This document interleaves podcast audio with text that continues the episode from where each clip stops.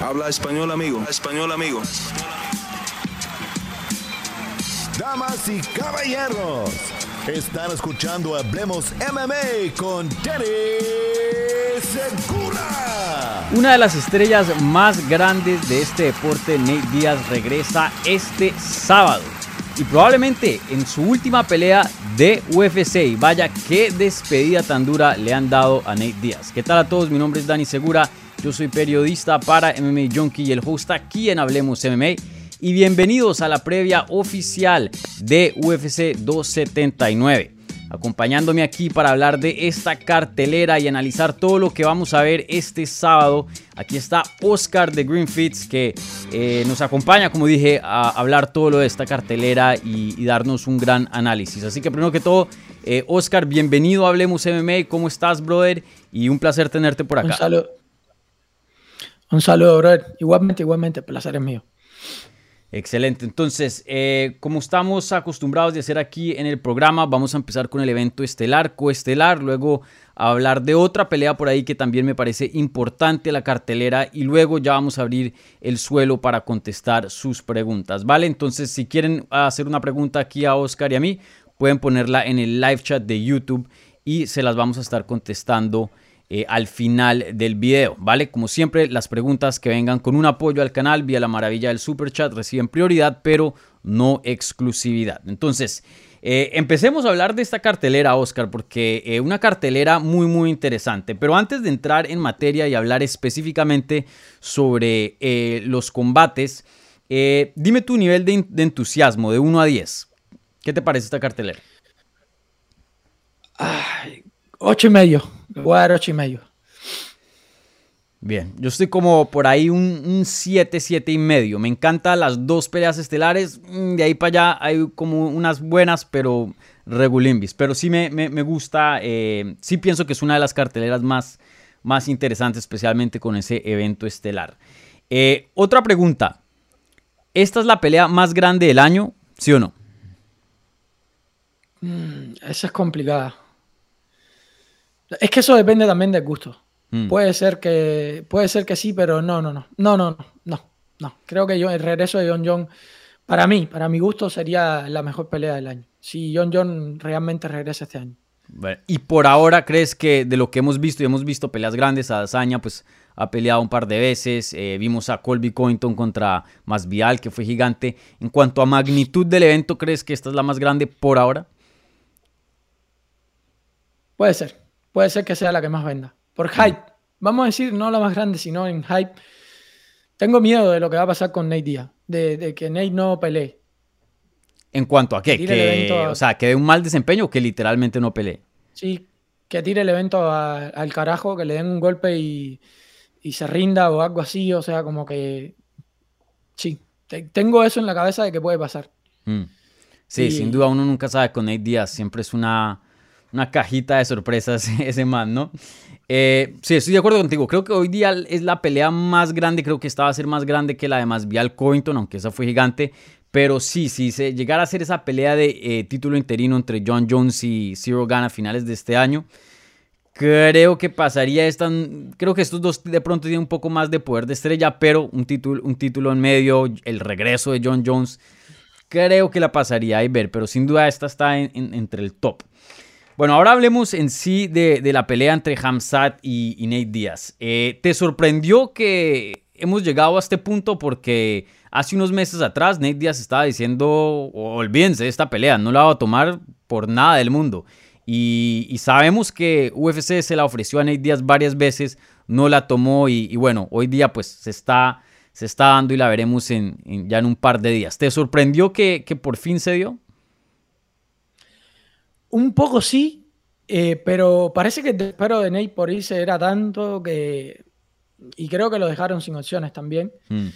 Que ta, ya fue. Cuando tú lo miras desde un punto de vista, digamos, económico y de presiones y todas estas cosas, dices, está, Nate está loco por irse, la UFC quiere que le peguen una paliza. Chao, se junta todo eso y, y ya está. Sí. Sí, creo que ya esto es un punto de desespero y mencionas eso muy bien. Creo que vimos en, las entrevistas que él decía, yo no quiero esta pelea, no quería esta pelea, no la quiero y no la, no la voy a seguir queriendo, pero yo peleo contra quien sea. Eso fue lo que le dijo a, ESPN. Eh, sí, creo que esto es algo de, ya de, ya, sáquenme el contrato. Si, si ese es el man que me quieren poner encima, hagamos esa pelea. Pero sí no creo que, una pelea que Nate Díaz quisiera. Y me sorprende un poco que, que haya podido aceptar, porque sabemos que Nate Díaz a veces se toma uno, dos, tres años sabáticos y, y pienso que de pronto eh, pudimos haber visto eso, pero bueno, esto creo que habla de la desesperación de Nate Díaz de qué tanto se quiere salir de su contrato de UFC. Eh, en tu opinión, ¿por qué UFC estaba tan empeñado de hacer esta pelea en específico? Una, porque vende. O sea, eso es lo primero. Yo mm. creo que vende muchísimo. Eh, creo que porque no iban a dejar a Nate salir con una pelea fácil. Mm, Ney es como el chico este travieso, ¿no? Que se ha pasado, ahora mismo dijo que si le había pegado a Dana White, que si no sé qué, o sea, em, yo creo que no, la tiene buena tampoco con, la organización como tal. Y pues aunque yo creo que la organización también le ha hecho muchos favores, porque Ney se ha estado quejando mucho de la organización, pero dos peleas con Conor McGregor no es cualquier cosa. Eh, si una organización te está maltratando tanto que te está pagando millones por pelear con la mayor estrella de esa organización, yo a mí que me maltraten así, ¿no? Pero, pero da, creo que va por ahí, los, tiros me parece que van por ahí. Mm. oye, muy interesante lo de la relación entre Nate Diaz y UFC. Y déjame te pregunto esto. Eh, sin duda, a principios de la carrera de Nate Diaz y hasta eh, más o menos en, la mitad, ¿no? Sabemos que el contrato, él era una porquería, toca decirlo así, le pagaban 40 mil, creo que le pagaron 45 mil dólares por pelear en un título mundial contra Benson Henderson cuando esa pelea se hizo en Fox. Eh, pero claro, hoy día esa no es la historia. Después de la pelea con Conor McGregor, cambia Nate Diaz, se vuelve una estrella. Y sin duda se está ganando bastante dinero, más que la mayoría de los peleadores de, UFC. De pronto Conor es el, que le puede pasar, o el, que sé que le pasa. De pronto Israel Azaña sé que le dieron un buen contrato también. Pero sin duda Nate Diaz está en el 1%, ¿cierto? Em, y se sigue quejando, ¿no? Eh, ¿Crees que eso ya es cuestión de personalidad de Nate Díaz o crees que sí hay algo en cuanto a, cómo la promoción lo trata, cómo lo están despidiendo también, porque una pelea muy dura aquí contra Hamzat. ¿Crees que, cómo es la relación entre esos dos? ¿Quién tiene más culpa, por decirlo así, si se puede decir? A ver, yo lo de los salarios y todo eso, yo creo que eso no deberíamos de meternos, eso es cosa de los peleadores y si quieren ellos formar pues su sindicato y todas estas cosas, lo deberían de hacer ellos y no deberíamos de meternos nosotros. Em, en cuanto a Nate, el hermano y él son rebeldes de siempre, o sea, son así eh, y tienen esa rebeldía innata, diría yo. A pesar de que él está en el top 1, yo creo que él cree que tiene un mayor valor de mercado de lo que le está pagando la UFC. Y yo creo que eso es válido y que tú puedes, como en cualquier otro deporte, eh, tratar de salir a buscar ahí fuera a ver qué hay. Le puede salir bien y le puede salir mal, pero él está en todo su derecho de salir y ver qué hay ahí fuera. Probablemente él esté pensando en una pelea con Jake Paul, que en una sola pelea con Jake Paul, eh, el mismo Jake Paul lo decía cuando Woodley peleó con él, en una sola pelea ganó más que en varias peleas de título con la UFC. Hmm. Entonces, eh, yo me imagino que él esté pensando en esa esperanza de, de tener una pelea de ese tipo. Que, con una sola pelea sacas lo mismo que capaz que cinco peleas en la UFC o más. Quién sabe. Sí. Eh, y, creo que es válido para él probar suerte ahí fuera. A ver qué hay. Hmm. ¿Qué pasa? Ya, ya más adelante entramos a la predicción, pero en tu opinión, ¿qué es lo que pasa o qué pasaría si Nate Díaz gana? ¿Cómo sería el futuro de él? Pa, eso sería para mí sería hermoso, porque creo que dejaría cagadísima a la UFC. Y Hansat, que es el que queda dentro de la UFC, que venía como el súper recontra favorito, que bueno, ahora porque está es Leon Edward, pero era el que supuestamente le iba a ganar a Kamaru Usman y todas estas cosas, te lo deja desarmado. O sea, lo que pasa es que dijo que no se había preparado. Eso lo dijo ayer, mm. creo que fue en una rueda de prensa, que no se había preparado y que no sé qué. Y eso me jodió, porque dije, tenías la oportunidad de literalmente joder a la estrella más grande que tiene la UFC ahora mismo. Y, no entrenaste, o sea, me, dejó un mal sabor de boca eso. No, me gustó que hiciera eso. Eh, pero creo que si gana, aún así con todo esto, si gana, ¡puah! O sea, sería un golpe muy duro para la UFC. Muy duro. Hmm, sí. ¿Tú crees que si gana, vuelve y firma con UFC? Porque no veo que UFC lo deje ir así como así. Me imagino que van a abrir las, todas las puertas de, las bóvedas que están por allá en Sufa, en Las Vegas, para poder eh, firmar a Nate Díaz de nuevo, ¿no? Ah, me cuesta. Es que yo no lo. El tema económico es, muy difícil hacer predicciones económicas. Hmm. Y yo no sé hasta qué punto pueda existir un arreglo entre Nate Díaz y la UFC. Pero bueno, tú tienes razón también en que si la UFC le hace un contrato, digamos, a partir de ahora eres el mejor pagado, tú y Conor McGregor, capaz que en ese momento sí. Hmm. Eh, pero es que tú escuchas hablando a Nate, hace poco creo que fue con Breto Okamoto, que él le estaba diciéndole que él es el mejor de la UFC. Y tú lo escuchas y tú dices, ¿será que él se cree sinceramente lo que él está diciendo o que está hablando un personaje? Porque él lo dice con una convicción de que realmente yo soy el mejor. Incluso habló mal de Khabib, habló mal de Camaro Usman. Te quedas como diciendo, oh, loco, tienes un montón de derrotas. O sea, no, tienes que echarle mierda arriba a los otros para, para tú resaltar. Sabemos que eres una superestrella. Pero, ¿sabes? Hay gente que no, no los deberías de tocar porque, porque esa gente han hecho mucho más que tú. Eh, estoy hablando a nivel deportivo, no a nivel mediático. Pero claro. A nivel deportivo merecen un respeto. Sí. Entonces da. Sí, sin duda creo que si Nate Díaz gana esta pelea, eh, estaría encima del mundo y, tendría toda la palanca del mundo para hacer lo que quiera, lo que se le dé la gana. No solo tendría una victoria sobre un contendiente top y el que dicen que es el mejor de la división, pero también no nos podemos olvidar de esa pelea contra Leon Edwards, que fue su pelea pasada. Sí, la perdió, pero casi no queda, y puede decir que casi no queda al campeón, ¿no? Entonces eh, sin duda creo que de la, de la noche a la mañana se vuelve un jugador bien relevante en 170 libras, deportivamente hablando, obviamente, porque tiene mucha importancia en cuanto a, la estrella y lo, y lo mediático. Eh, ¿Qué pasaría si Nate Díaz pierde? Que yo creo que es, podemos estar de acuerdo que es el, resultado más, eh, más probable. ¿Qué pasaría si él pierde? Porque, déjame y, y te la planto así. Sabemos que Nate Díaz tiene una mano de derrotas y como que eso de alguna u otra manera no le ha impactado así muchísimo a la estrella de él. Él es alguien que no depende tanto de los resultados. Pero obviamente una derrota sigue siendo una derrota, eh, especialmente a estas alturas en una plataforma gigante. Y lo que yo pienso es que la derrota, si es que viene, y pienso que va a venir, no va a ser muy linda, porque no veo esta pelea muy pareja. Eh, ¿Crees que una derrota aquí contra Hamza Shimaev le puede dañar mucho al poder de estrella de Nate Díaz? Y si sí, ¿qué tanto? O sea, ¿va, a haber apetito para volverlo a ver pelear otra vez? No, a mí me parece que no le va a afectar nada. Todo el mundo está esperando una derrota contra Hamza Shimaev. Mm. Todos sabemos las presiones que han existido para que tomara esta pelea. Nate ya dejó claro que ni siquiera estaba entrenando, como diciéndole, o sea, si me gana, era lo que tenía que hacer no está entrenando. O sea, ya él ha puesto, como se dice en Cuba, el parche antes que saque el hueco.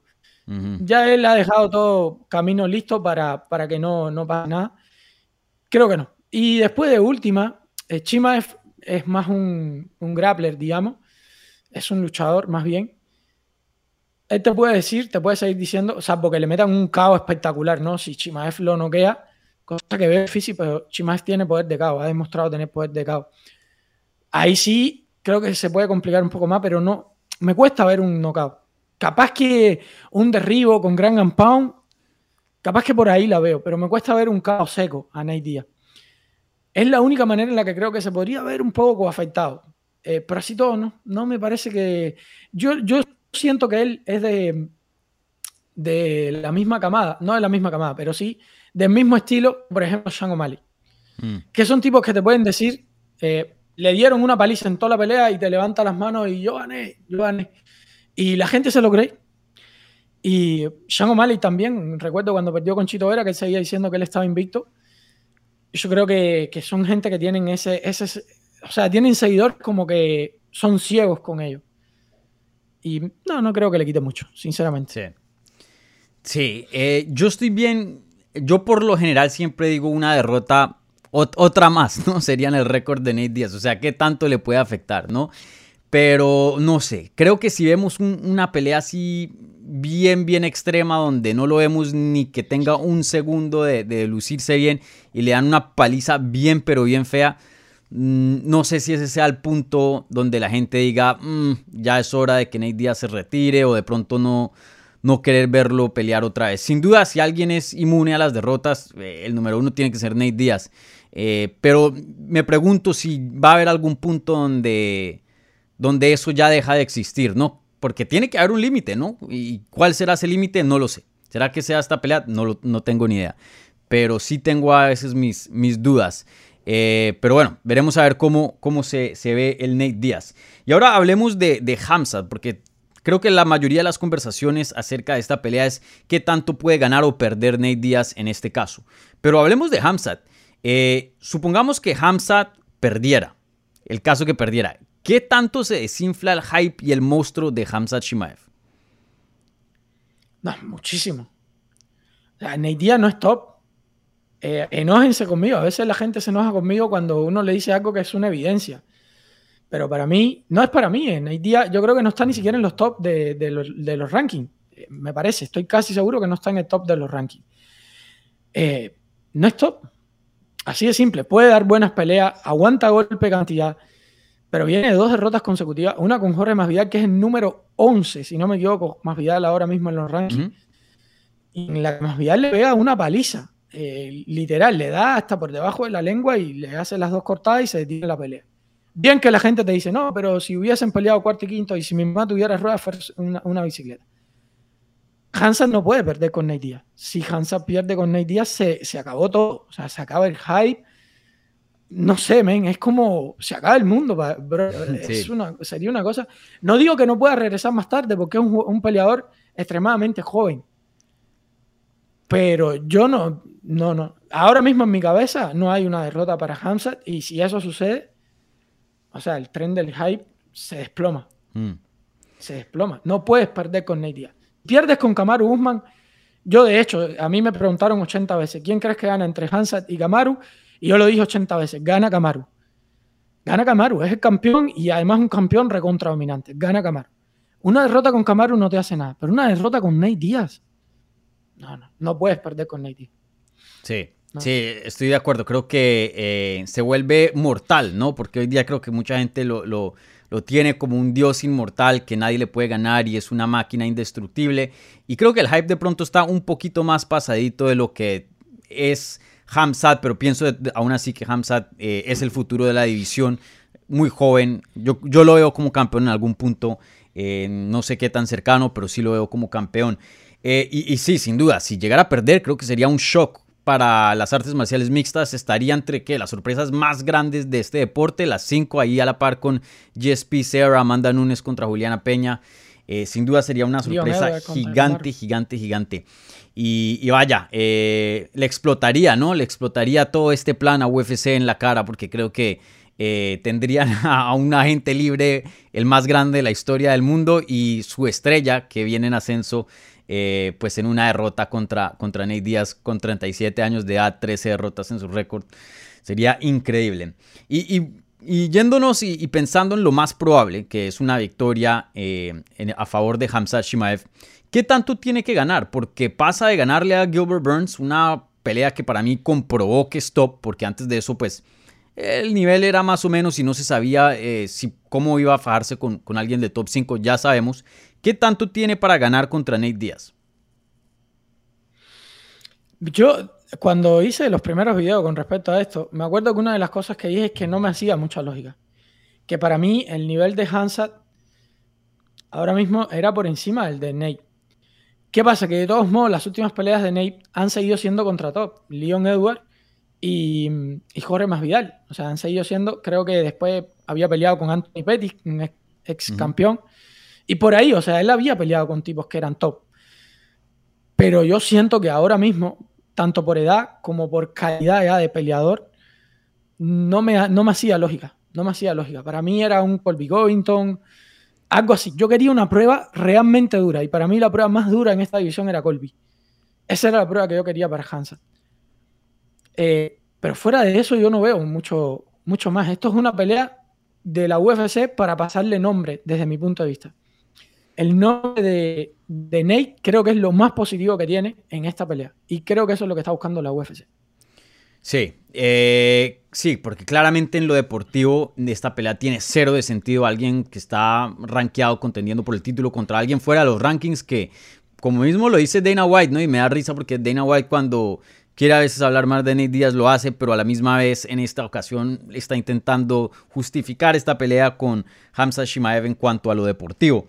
Eh, y, sí, pienso que tiene cero de sentido, pero en cuanto a nombre, en cuanto a, dañarle a Nate Díaz el nombre para que no sea competencia para ellos en el futuro, creo que tiene todo el sentido del mundo. Y francamente, eh, no los culpo, ¿no? Creo que eh, los negocios son así, ¿no? Especialmente en, el fight business son muy, muy complicados y, sin duda esta es la mejor opción para el negocio de ellos. Em, ¿Qué tanto, ¿Qué tanto crees que se puede inflar Hamza Shimaev después de esta pelea? Porque eh, sabemos qué tanto creció Conor McGregor a la par de Nate Díaz en esa rivalidad. Sabemos qué tanto creció eh, Jorge Masvial con el BMF contra Nate Díaz. Em, si Hamza llega a ganar esta pelea, que, es lo más probable, ¿será la, estrella más grande de este deporte, tú crees? ¿Activa por lo menos? yo creo que está pegando en el palo ya. Eh, y no es campeón y creo que está pegando en el palo ya. El hype que levanta es impresionante. O sea, es impresionante lo que levanta Hansachi Maef. Mm. Todo el mundo está pendiente a ver qué hace. Eh, es, de locos. Ah, yo, lo que pasa es que Israel ha tenido últimas peleas muy malas. Y no veo campeones mediáticos ahora mismo, que es un problema que creo que está teniendo la UFC. Si tú miras los campeones ahora mismo, o sea, no tienes a Conor, más Vidal no te es campeón tampoco. Fíjate que lo que más venden, Nate Díaz no es campeón tampoco. La UFC mm. está teniendo problemas graves ahí. Creo que es eso. Eh, creo que va por ahí el, eh, este tema. Creo que va principalmente en, la necesidad de un nombre antes de, antes de que sea campeón. Ya lo tiene y creo que era la pelea más fácil, digamos, intermedia para llegar a pelear con el campeón. Y a mí no me sorprendería, a mí te digo, porque la UFC se mira muchos números y no sé, tú después me dices lo que tú piensas con respecto a esto. A mí no me sorprendería que le tiraran después de esta pelea a, a Leon Edward, a Hansachi Maef. A mí no me extrañaría que se saltaran a Camarón. Para nada sí, eso es interesante. Yo estaba pensando en eso. Sin duda, la pelea más grande que se puede hacer eh, involucra a Hamza Shimaev, ¿no? Así sea Hamza Kamaru o Hamza Leon. Eh, la pelea más grande que se puede hacer en 170 hoy día de campeonato y justamente, ¿no? Sin, inventarse y poner a Conor a Nate Díaz en esa ecuación es Hamza, ¿no? Em, pero creo que ya usualmente Dana White eh, se reserva mucho. Antes, hace años atrás, hace 5, 6, 7, 8, 7, 8 años atrás, Dana y UFC podían decir, eh, esta pelea va a ser eliminatoria al título, este es el siguiente. Hoy día si ves las ruedas de prensa no dicen nada, porque saben que apenas dicen algo ya queda prometido y si llegan a cambiar plan no es un buen look. Entonces el hecho de que ya hayan eh, dicho, hey, revancha inmediata, Kamaru Usman, Leon Edwards, creo que eso no lo hace 100% garantizado, pero creo que eso es lo más probable que vaya a pasar. Pero, pero sí, en cuanto a lo deportivo y en cuanto a, vender, o sea, Hamza tiene un caso ahí para decir, hey, yo, yo soy el siguiente. Entonces, sin duda sería muy interesante. Para mí, algo que yo creo que va a ser muy interesante es de pronto las 185 libras para pelea de título. Porque si a Dazaña le llega a pasar por encima a Alex Pereira, literalmente no tienen opciones más en 185 libras. Cero. Hamzat puede ser una de ellas, grande, em, sería una pelea gigante y encima de eso sería un buen reto para, para, para Israel Azaña, algo que no ha tenido en sus últimas peleas. Entonces, no sé, ahí vamos a ver qué pasa, pero sin duda em, creo que la siguiente pelea de Hamzat Shimaev va a ser por el título. En 185, 170, no sé pero estoy seguro que después de esto lo veremos pelear por un título. Em, y, bueno, eh, ya ahora entremos a, la predicción y ahora pasamos al evento coestelar. Ya más o menos dimos nuestra mano. Pensamos que va a ganar Hamza Shimaev, pero tú cuando ves el combate, ¿qué te imaginas? ¿Qué es lo que esperas ver? A ver, voy a empezar por de atrás plante. Lo primero que me viene a la cabeza es Nate Díaz ganando esta pelea de una manera muy loca, una cosa así eh, de, de los hermanos Díaz, una cosa bien así pero a eso le doy como mucho un 10% de que pasa. O sea, algo muy residual, ¿sabes? No, no, no veo, pero, pero todavía hay una parte de mí que dice, cuidado, eh, eh, cuidado porque esto ha pasado otras veces. Venimos de Leon Edward contra Camaro Guzmán. Mm. Cuidado, esto no está totalmente fuera, puede pasar. Y después todo lo demás, lo que veo es a un Chimaev arrollando en el segundo o tercer asalto, quizás incluso en el primero, mm. a Nate Díaz. O sea, siento que es más grande, siento que es más poderoso.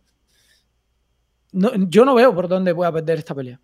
Sin embargo, hay una parte de mí que Nate puede, dice que puede ganar, pero no sé cuál. O sea, de verdad, no sé cuál. Mm. Algo como lo que le hizo a Leon Edward, una cachetada loca así, con un golpe loco. Algo así, pero es que ni siquiera siento que Hansat sea un tipo tan débil. De, que un golpe de Nate, porque Nate es más de volumen, no es un peleador noqueador, o sea, no, no es un tipo que noquea de un golpe. No lo veo dándole una cantidad de golpes X que puedan destruir a Hansat Chimaev. No lo veo. Entonces, tu predicción oficial, finalización, Hamzat, ¿qué round? Segundo, tercero. Segundo, mm. tercero, Hamzat finaliza. Yo me voy a ir también con una predicción similar. Yo me voy a decir, yo voy a decir segundo round, Hamzat, finalización. Eh, para los que no han visto la pelea, una pelea muy vieja de Rory McDonald, que ya se acabó de retirar, de hecho, hace como un mes. Rory McDonald, cuando era apenas un prospecto, contra Nate Díaz. Eh, una de las primeras peleas que Nate Díaz tuvo un 170 libras, así exacto. Si quieren ver cómo va a pasar esta pelea este sábado, vayan y vean esa pelea. Pero es esa pelea y multiplíquenla por 10. Pienso que vamos a ver eh, una pelea donde Hamzat en cualquier lado va a estar cómodo. En el clinch, contra la jaula, en el suelo, en el boxeo. Eh, la verdad, yo le doy a Nate Díaz, soy un poco más pesimista que tú, yo le doy un 2% si algo para ganar este combate. Eh, es que no, yo no veo, no veo. El cardio, Hamza Shimaev es una máquina. Se ha visto que lucha y lucha, lucha por media hora seguido. Eh, vimos qué hizo contra Gilbert Burns y Duriño pega durísimo, pero durísimo. Y, no lo, o sea, claro, lo tambaleó un par de veces, pero nunca estuvo así súper mal. Nate Díaz no creo que vaya a poder hacer eso. Eh, mucha gente le da la ventaja cardio a Nate Díaz y dice de pronto en el quinto y cuarto asalto, si llega a llegar hasta ahí, tiene una ventaja. Yo le doy la, ventaja cardio a Hamzat, es más joven, eh, más fuerte, tiene más vida, pienso yo. Eh, yo pienso que va a ser una pelea muy, muy fea. Muy, muy fea. Y pienso que Hamza Shimaev va a terminar en el segundo asalto a Nate Díaz si es que él quiere. Ahora, yo tengo otra teoría que no creo que sea muy probable, pero la he estado pensando y se me vino a la cabeza. ¿Tuviste la pelea de Adazaña contra Anderson Silva? Mm, sí. Pienso que de pronto podemos ver algo similar. Y tú me dices si yo estoy loco o no. Sí hay respeto de Hamzat a Nate Díaz. Y eso es algo que me, sorprendió, porque siempre ha sido voy a matar a este man, este man no es bueno, esto, lo otro, eso, eso es Hamzat. Pero por primera vez vemos a un Hamzat que llega y dice, sí, lo voy a matar, no, no, no me malinterpreten, le voy a quitar la cabeza, pero él es un OG, él es un gángster, él ha estado haciendo esto por 15 años, lo respeto, esto, lo otro. Pienso que de pronto Hamza la va a coger suave, que le va a ganar y lo va a finalizar, sí. Pero de pronto dice, ok, boxeemos. Y, y, le da por lo menos la oportunidad para no verse tan mal y no aplastarlo, por decirlo así tipo una hazaña contra Anderson Silva. Creo que a hazaña nunca lo va a admitir, pero de alguna manera le tenía su respeto y dijo, ok, vamos técnica por técnica, cercioro de que gano este combate, pero no voy a ir a destruir a, la leyenda de Anderson Silva.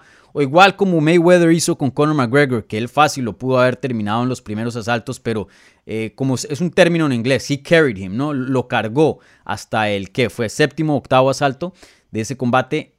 ¿Qué piensas de esa teoría? Me, resulta interesante. De hecho, Adesanya yo creo que sí reconoció bastante. Al final, se, o sea, se arrodilló delante de él y mm. todo y le mostró un respeto enorme. Y, él lo ha dicho, él ha declarado también que Silva es, como uno de, sus ídolos, digamos. No ídolo, pero, pero como que sí lo tiene muy alta estima. Em, lo que me pasa a mí con, con, esa teoría es que yo creo que Hansat es un killer. Es de No sé hasta qué punto el tipo...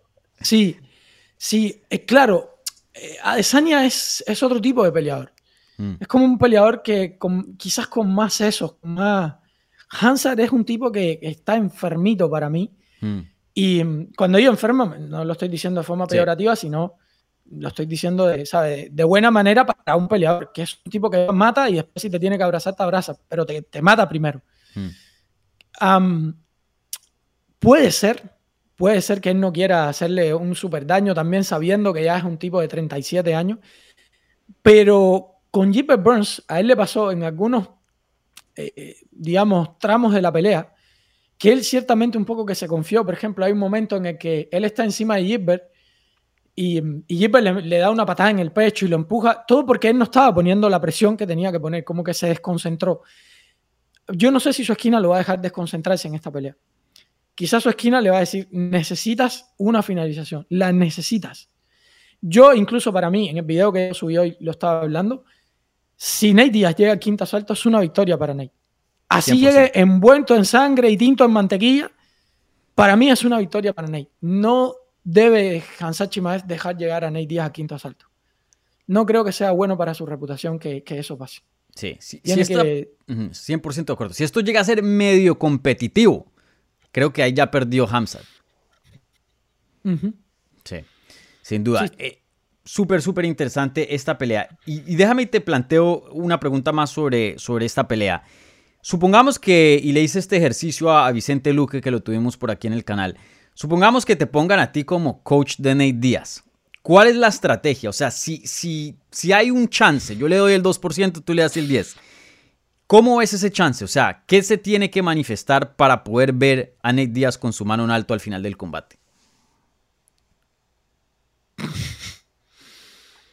Aguantar tres asaltos, aguantar tres asaltos y cuarto, quinto, hacer algo mágico. Es que ni siquiera te puedo decir que lo veo sometiendo como, como sometió a Conor, porque es mentira, no lo sometió Gilbert Burns, lo va a someter Nate Díaz. O sea, Exacto, 100%.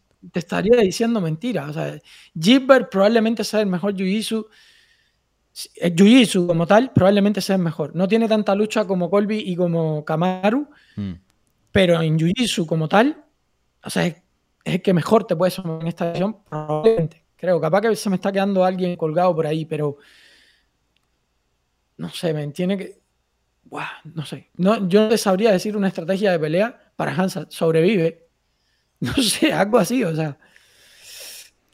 Muy complicado la esquina de. Muy, muy complicado. Yo, yo he pensado esto, eh, y lo dije ayer en el episodio de, Hablemos Live, en el directo, que si tienes que diseñar a alguien para cerciorarte que sí o sí Nate Díaz se vaya con una derrota de UFC, el diseño va a ser un peleador muy, muy similar al de Hamzat. Pero no 100%. Y el único 2 o 3% que diría que, o, o de pronto un poco más, que diría que Hamzat no, no cabe el, molde 100%, es que Hamzat, o por lo menos en su último combate, fue indisciplinado. Ahora es tan bueno y es tan monstruo que ganó esa pelea con, contra Duriño. Pero la esquina de Hamzat le estaba diciendo, no pelees así, sube las manos, tú puedes ganar esta pelea mucho mejor, no te arriesgues. Y él no, él quería sangre.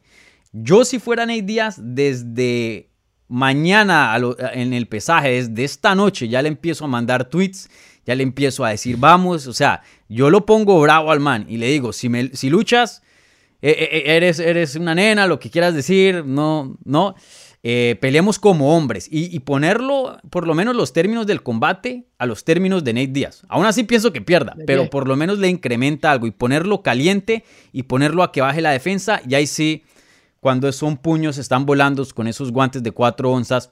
Vuelvo y lo digo, lo veo improbable, pero lo, que Nate Díaz quiere es que Hamzat no pelee inteligentemente, porque si Hamzat pelea inteligentemente, cero chance.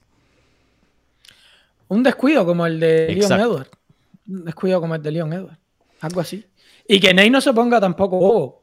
Porque con Mm. Leon Edward se puso bobo. Se puso, en lugar de sí. ir y tratar de finalizar, se- puso a bobear. O sea, Él quiso el meme, él quiso el, el- el momento de, de Instagram. Y, y por Lo eso de pronto no, no ganó. Quién sabe, nunca lo, lo sabremos. Bueno, no ahora. hubiese eh, llegado Leon por el título. Sí, sí, sí. Bueno, ahora eh, vamos a pasar al evento coestelar de esta cartelera. Y les recuerdo a la gente que está viendo esto en vivo, si tienen algunas preguntas eh, para mí y Oscar, pueden ponerlas en el live chat y ya al final de este video se las vamos a estar contestando. Igualmente, si están viendo esto en vivo o en repetición, denle un like al video si son tan amables. Bueno, eh, ahora pasando al evento coestelar de la cartelera, nos mantenemos en la misma división, el peso welter. Tony Ferguson regresa eh, intentando reinventarse, intentando rescatar su carrera contra Li Jingliang de Lich. Eh, primero que todo, ¿te gusta esta pelea para Tony Ferguson? Creo que después de... Tony Ferguson es alguien muy muy querido dentro del deporte. Eh, después de ese knockout tan brutal contra Michael Chandler, muchos estaban preguntando qué le sigue a Tony Ferguson. Hoy día pues ya tenemos una respuesta. ¿Te gustan las condiciones de, su regreso? A ver, yo esto es impopular. Yo querría que Tony Ferguson estuviera retirado a estos actos. Eso es lo primero que quiero decir. Tony fue estrella enorme este deporte, pero sus últimas derrotas no han sido derrotas bonitas. Yo te diría que sobre todo la derrota con Gaethje y la, última con Chandler fueron brutales. Sabemos los problemas que tiene Tony Ferguson. Partiendo de ahí, de que me gustaría que estuviera retirado, Creo que es una pelea interesante. Tony tiene alguna posibilidad, sobre todo en el piso. Yo voy con Tony Ferguson. O sea, eh, esta es una de esas peleas que yo no voy, ¿sabes? No, no. Yo quiero que gane Tony Ferguson y a carajo no voy a analizar mucho más lo demás. Ahora, Lee Ingram tiene pegada. 170 mm. libras. Eh, Tony tiene peleas en 170 libras, no, no le ha ido tan mal. Tony es un tipo grande. Y por ahí, yo qué sé, él la tomó. Yo, yo no quería que se hiciera. Si le dan un caos, para mí va a ser súper triste, man. Sí. Súper triste. otro más. Sí, y, desafortunadamente ese, ese es el tema de esta cartelera, ¿no? Pueda que sea una noche muy depresiva teniendo en cuenta cómo probablemente va a ir el evento estelar y cómo puede ir el evento coestelar también, ver a, dos leyendas, dos gangsters, la verdad, toca decirlo así, de este deporte, eh, perder, ¿no? Eh, eso es muy probable que, pase esta noche. Te voy a decir mi, opinión. Yo estoy de acuerdo contigo, pienso que, que si hay un caso para decir, hey, ya Tony, hiciste todo lo que pudiste hacer, cuatro derrotas consecutivas, vas de mal en peor, ya cuántos años tiene, 37 si no estoy mal, 38, es más viejo que Nate Díaz. Eh, tiene unas palizas, pero históricas. La paliza, como mencionas, contra Geji fue histórica. Eso es lo peor que hemos visto a alguien dentro de un octágono. Em, entonces sí veo un caso que para pedir el retiro de Tony Ferguson me parece un caso eh, eh, justo de hacer. Pero diría yo que en la pelea contra Chandler, no sé cuál será tu, tu opinión que viste en ese combate, pero yo le vi vida. O sea, fuera del knockout, ganó el primer round y puso a Michael Chandler, que es un top 5 medio groggy, y me pareció que en cuanto a técnicas, en cuanto a mecánicos, de pronto la quijada no está ahí o no estaba como estaba antes, pero en cuanto a sus habilidades de pelear, todavía sigue siendo un peleador peligroso, ¿no? A decir que el mejor del mundo, pero tiene todavía habilidades, no es un tipo BJ Penn que al final se paraba ahí a, tomar golpes y no, no hacía nada. Entonces, me gusta que por lo menos haya cambios eh, y, los cambios son en todos los frentes. Cambia de categoría, que me parece que eso solo le puede ayudar a la quijada. Claro, toca también tener en cuenta que se va a fajar con gente que pega más duro, sí, eso es verdad. Pero eh, también hay un caso para armar que de pronto la quijada le va a aguantar más sin el corte de peso. Dos, está empezando a entrenar con un equipo. En los últimos años él entrenaba solo en el garaje, que es ridículo de pensar, pero así es el, la leyenda de Ferguson, ¿no? Y, y, tres, que lo está haciendo contra un oponente fuera del top 5, ¿no? Antes era monstruo tras monstruo tras monstruo y si esto fuera boxeo hubiera sido un crimen. Pero su UFC y usualmente eh, tune-up fights, las peleas de arreglo, no existen mucho en, esta compañía. Entonces, Li Jingliang está rankeado en un número 14. Todavía sigue siendo un oponente duro, pero no es un Chandler, no es un Dariush, no es un Oliveira, no es un Justin Gagey. Entonces, me gusta todo eso. Lo que no me gusta es los tiempos. O sea, me están diciendo a mí que el que lo noqueó a él, Chandler, va a regresar más tarde en noviembre y todavía no ha peleado y Tony Ferguson va a pelear. Eso sí no está bien con, conmigo. Para mí que Tony Ferguson se hubiera tomado el resto del año para recuperarse, para acoplarse, subirse masita y llegar a 170 bien, como lo está haciendo John Jones en peso pesado. Y, ahí sí ver de pronto si se puede reinventar. Entonces, Eso es lo único que no me gusta, el tiempo. Pero el resto de las cosas me parece que si se tiene que dar un chance para resucitar la carrera, se tienen que hacer esas cosas y por lo menos lo está haciendo. Entonces, ahí veremos cuál es el chance que tú le das a Tony Ferguson de reinventar su carrera. No estoy diciendo que vaya a ser campeón, pero de, pronto que lo veamos ser competitivo nuevamente y que gane combates a futuro, de pronto dos o tres combates más. Claro, cuando yo pedí el retiro de Tony, eh, es precisamente por esto que tú estás diciendo, porque para Tony es un peleador de campeonato. Mm. No es un gatekeeper, no es un. No, es un peleador de campeonato. Lamentablemente pasó todo lo que pasó con él, lesiones, con Khabib, todas las, las que se suspendieron sus peleas y todas estas cosas. Pero para mí él es un peleador de campeonato. Y desde mi punto de vista, una reinvención de su carrera no debería ser simplemente ganarle a... Digamos que le gana ahora a Lee ¿Y, qué sigue? Me pregunto, ¿vas a seguir con los top de las 170 libras? ¿Con, quién te ponemos después? ¿Qué hacemos después de esto? Vamos a suponer que ganó, ¿ok? Ganó Tony, todos estamos contentísimos. Tony finalizó a Lee Inglian, no sé, un dark show que le puede salir encantado la vida y, te finalizó a Lee Inglian. ¿Qué sigue para Tony Ferguson? ¿Lo vas a tirar con más animales? Un Jorge más Vial me parece que sí, se, ve que tiene vida, sería una pelea interesante. Un Michel Pereira que también es loquillo, entre esos dos eh, sería una pelea muy interesante de ver. Creo que esas, ese es el tipo de peleas que le seguirían a, Ferguson. Estoy de acuerdo contigo, sus días de campeonato. Chao, claro, nunca se puede descartar 100%. Vimos a Glover Teixeira ser campeón, pero creo que unas, unas circunstancias muy, muy distintas aquí con Ferguson. Pero eso es lo que le seguiría, peleas interesantes, peleas como la de Masvidal, peleas money fights, como se diría en inglés, ¿no?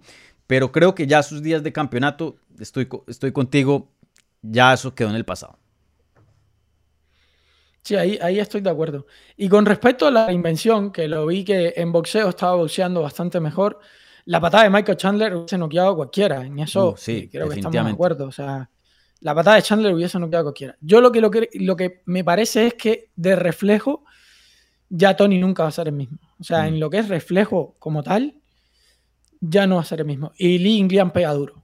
No pega suave Lee Inglian. Eh, porque estábamos hablando también del tema peso, que le viene bien para aguantar en más, pero Lee Inglian tiene pegada también. O sea, es un tipo que tiene, tiene buena pegada. Entonces, Sí, si la reinvención de la carrera de Tony con 38 años es que se quede haciendo peleas para sacar un poco más de plata y todo eso, eh, ¿qué pasa? Que también quizás es porque yo tengo un vínculo un poco emocional con Tony, porque es alguien que hemos visto durante muchos años y cuando fuimos más chamaquitos lo admiramos más y sabemos los problemas que tiene Tony, de, ya de daños cerebrales y todo lo que ha sufrido, los problemas con la esposa, familiares, eh, problemas de que se le ha pirado la cabeza.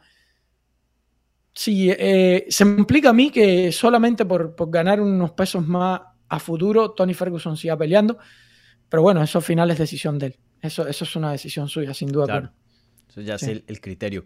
Em, no estoy diciendo lo que tú quieres ver, pero en cuanto a lo que crees que va a pasar, si llega a perder esta pelea, ¿crees que se retira o sigue peleando?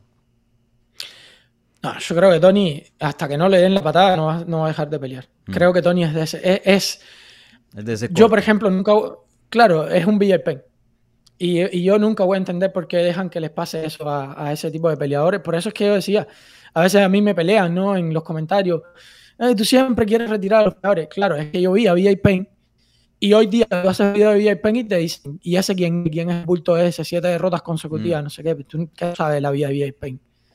O sea, tuviste todas las barbaridades que hizo, campeón en dos pesos diferentes. El tipo peleó con un Lioto Machida que pesaba 225 libras me está jodiendo. O sea, Pen es un animal mm. de las MMA. Lo que pasa que tan animal era que llegó un punto en el que ya estaba deshecho, estaba completamente deshecho Pen.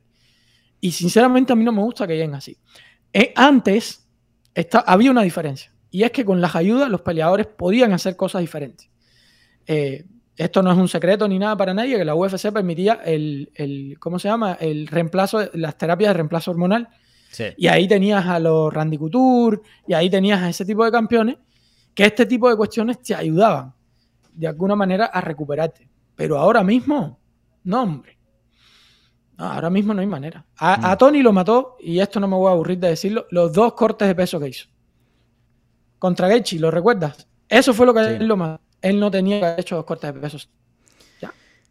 Sí, eh, de, hecho me acuerdo mucho de una conversación que tuve con Javier Méndez por aquí en el canal, el coach de Javib, que, que él me ha dicho, yo lo hubiera amarrado a un árbol. O sea, yo como coach le digo, no haces ese corte y si nos tenemos que pelear tú y yo, nos peleamos, pero no vas a hacer ese corte. Y él dice que perdió contra Gagey por el corte. Él, tiene eso más claro que, nunca. Y bueno, él siendo una persona muy experimentada y siendo uno de los mejores coaches, pues yo le respeto mucho la opinión y, sí creo que ese corte, aunque Geji es un animal, no le quiero quitar crédito a, su victoria, pero ese corte la verdad no, no fue muy inteligente. Mal manejo de la carrera de, Ferguson, que eso ha sido como que la historia que, que, le ha durado en toda su carrera, ¿no? Creo que también esta pelea habla de eso. Em, esta pelea literalmente se hizo hace tres semanas y la está tomando. Después de que lo, haya, lo hayan noqueado en mayo fue la pelea con Chandler, entonces pero ahí veremos, ¿no? Quién sabe, Tony Ferguson, si alguien puede eh, desafiar las reglas eh, humanas de las artes marciales mixtas, yo creo que esa es una de las personas que tenemos que incluir en esa lista. Y, no para ponerte aquí en, depresión o triste, Oscar, pero déjame y te pregunto esto. Eh, ¿Qué te dolería más? ¿Un knockout para Nate Díaz, o sea, de derrota, o un knockout para Tony Ferguson? No, el de Tony. El de Tony. El de Tony. Yo, yo a Tony yo a Tony lo aprecio, le tengo mucho más aprecio que a Nate, mm. sinceramente. O sea, para mí, eh, a ver, Nate Díaz es un peleador que me parece súper mediático, pero no le tengo el mismo cariño que a Tony. No me preguntes por qué, viste que uno tiene sus preferencias y esas cosas. Y a mí me dolería más el, de Tony, sin duda. Me mm. dolería más el de Tony. Además, porque incluso espero más el, el de el de Nate. O sea, eh, tengo eso en la cabeza de que Nate no tiene manera de ganar esta pelea. Y Tony sí creo que tiene mm, para ganar esta pelea. Mm. Me sigue pareciendo mejor peleador Tony Ferguson que Lee Inglian, aunque digan lo que digan, aunque tenga la edad que tenga, aunque venga de cuatro derrotas consecutivas. Vamos, y listo, está ahí. Eh, me sigue pareciendo un peleador mucho más completo. Me sigue pareciendo mejor peleador. Tú eres soldado de Ferguson hasta la muerte. No, no tanto como que, wow, wow, porque mi peleador preferido, esto lo he dicho muchas veces, eh, es Mac Hughes. Ajá. Pero, pero Tony tiene otro animal que peleó mucho. Sí, sí. Mm. Peleó demasiado también, Mac Hughes. Mm. Otro que terminó mal. Por, eso es que te digo. Porque Mac Hughes es el ejemplo de lo que yo te digo que no quiero que le pase a Tony Ferguson. Un tipo que termina tan pirado de la cabeza ya. Bueno, no se sabe qué pasó en aquel tren, pero. Pero está, o sea, las, las cosas como son. Mm. A los peleadores se les pira la cabeza cuando tienen demasiado daño cerebral. Y no solo los peleadores, también a los jugadores de la NFL y todo este tipo de cosas. Y Tony no me gustaría que tuviera un final así. No me gustaría que ese fuera el, final de, Tony Ferguson.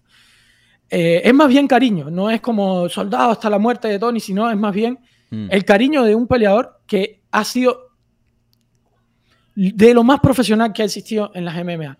Jamás el tipo te ha rechazado pelea. Jamás el tipo te ha dado, o sea, él habla como todos que hablan y todo eso, pero jamás el tipo lo has visto, no, porque si estoy gordo o porque si no sé qué, o porque poner un pero a Tony Ferguson. Ese corte de peso extra, él lo hizo para demostrar que él ese día podía dar el peso. Mm. Por eso ese hizo ese corte extra. O sea, eso te dice de la, ¿cómo decirte? El compromiso que él tiene con, con, su trabajo. Y yo eso lo respeto una barbaridad. O sea, eso es lo que yo respeto de Tony como él dice, champ shit only, o sea, ese, ese lema que, él tiene. Em, yo me iría también con, con Ferguson. Y a mí me encanta Nate Diaz. A mí me gusta más Nate Diaz como peleador y, eso que, que, Ferguson.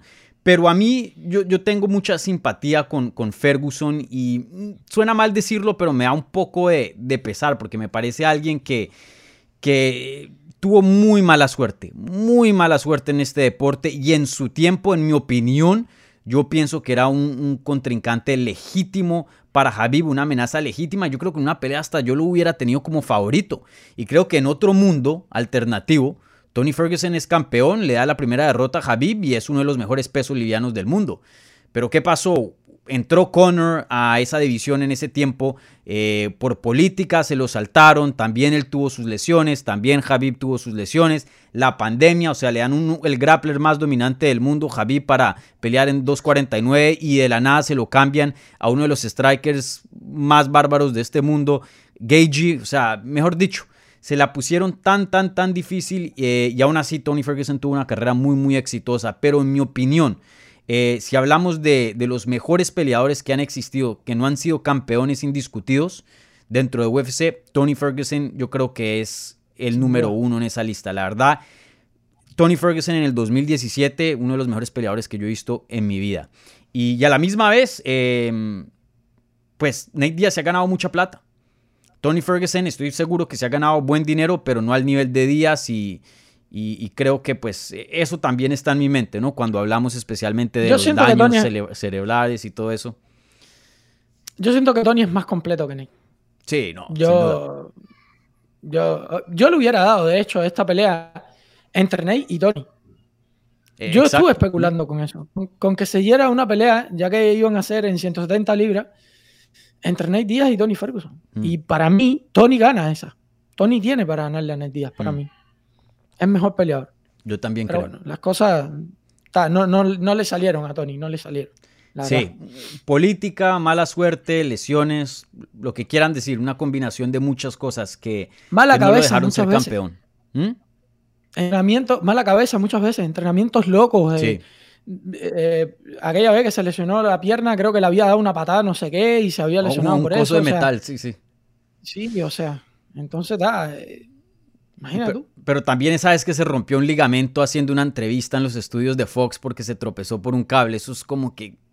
Y, solo el decir que la, una pandemia mundial fue que paró la quinta vez que se hizo la pelea contra Javi es como o sea, ¿qué más puede pasar? Que, pase un terremoto y se abra la tierra y, y, se absorba UFC literalmente. El chiste era ese, no, no hagan la cesta que se acaba el mundo. Se acaba el mundo, sí. Viene el apocalipsis, sí, sí, sí. Seguro. Bueno, eh, eh, acorde de DraftKings, tienen a Li Jingliang como menos 305 y a Tony Ferguson como más 255. ¿Te sorprenden esos, esos odds? No, no, no. No, yo entiendo que Lee Inglian esté de favorito. Cuatro derrotas consecutivas, peso diferente, Inglian buena pegada. Pero menos 305, ¿te parece? Sí, está un poco exagerado, la verdad. o sea, le están dando demasiado. Lo, están poniendo como muy favorito. Pero yo creo que esto es beneficioso para Tony. Claro. O sea, no tiene presión de ser el favorito. Nadie cree que va a ser el favorito. Eh, creo que está bien así. Incluso me gusta psicológicamente para él que él no sea el favorito en esta pelea. Mm. Prefiero eso, la verdad. Yo si Lee pierde no me voy a enojar, la verdad. sin duda haría el momento espectacular. A mí me encantaría que si ganara Ferguson, dependiendo de, cómo se vea, que se despida ya, que se vaya con una victoria y, que nos vayamos con un buen recuerdo. Pero bueno, eh, cualquiera que haya visto hay, algo que no de combate por un buen tiempo sabe que eso es iluso de pensar. Estos siguen peleando si, si ganan. Hay, algo que no hablamos y es lo mismo que está haciendo la UFC con Nate Diaz y Gansa Chimaev. Aquí más o menos lo está tratando de hacer. Tienen que buscar estrellas chinas. Ellos lo saben. Yo creo que también esto es medio estratégico también. Porque China tiene mucha plata y en mm. China se vende mucho, mucho, mucho, mucho. Y claro, una victoria sobre Tony Ferguson, aunque sea un Tony Ferguson ya viejito, es una victoria sobre Tony Ferguson. Sí, claro. Entonces, no sé cómo tú lo veas, pero yo también creo que hay algo de eso por ahí. Por eso todavía me da un poquitico más de gana de que gane Tony Ferguson. Mm. Sí, entiendo el matchmaking y por qué Li Jingliang es alguien muy querido de, dentro de UFC. Eh, pero creo que le están haciendo un favor en ese, en ese sentido a, Ferguson, en el, en el, sentido de que le están dando el 14, brother. A Nate Díaz le están dando el contendiente casi que número uno, un top 5 y para mí es el número uno contendiente, fuera de Kamaru y, el campeón hoy día Leon Edwards. Eh, me parece que medio se la están dando difícil, pero eso es tener en cuenta que le dieron cuatro killers eh, en línea, ¿no? Y seguía perdiendo y seguía perdiendo y nada de un tune-up. Eh, que eso para mí, para mí la falta de tune-ups dentro de UFC me parece uno de los problemas más grandes de la compañía. Pero cuando lo quieren hacer, lo hacen. Hoy día vamos a ver a Cody Garbrandt, que va a regresar y no quiero cambiar de tema, estamos enfocados aquí en UFC 279, pero solo un ejemplo bien rápido. Cody Garbrandt regresa contra eh, Rani Yaya en octubre. Rani Yaya es un tune-up, pero tune-up. Y es porque eh, UFC quiere a Cody Garbrandt y quiere que rescate su carrera. Lo han visto, pobrecito. Y estás hablando de uno de los que a mí me gusta. Ese sí me gusta también. Salado. Cody Garbrandt a mí me encanta. pero tengo que reconocer que le han tocado con limón. O sea, la pelea de Kay Cara France ya fue como la tapa del pomo, ya es como, o sea, mm. Mm, ya fue, ya fue Cody, Cody Garbrandt. O sea, eh, entiendo, entiendo tu punto, pero yo creo que Cody sí tiene un chance a resucitar su carrera. Estuve hablando con el coach de él, e- Eric Nixick, porque él cambió de, de, campamento y ahora está en Las Vegas.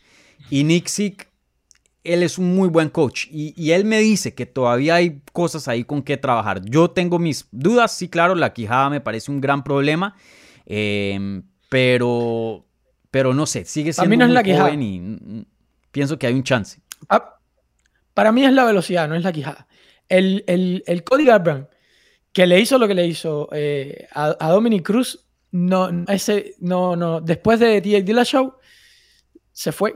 Se fue. Es, esa velocidad. Hmm. Él casi finaliza The Dillashaw.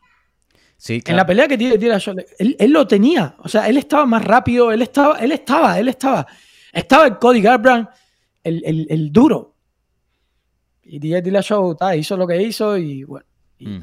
y lo demás historia, pero Sí, el regreso de él va a ser muy interesante, vamos a ver, pero por lo menos le dieron a Rani Yaya, que es un puro grappler, que no tiene ningún knockout en su récord, por lo menos le están dando todo el campo posible para poder resucitar su carrera. ¿Cuántos KO recibió Cody Garbrandt? Eh, yo sé que él es 1 y 5 en sus últimos 6 combates. Dillashaw dos veces lo terminaron.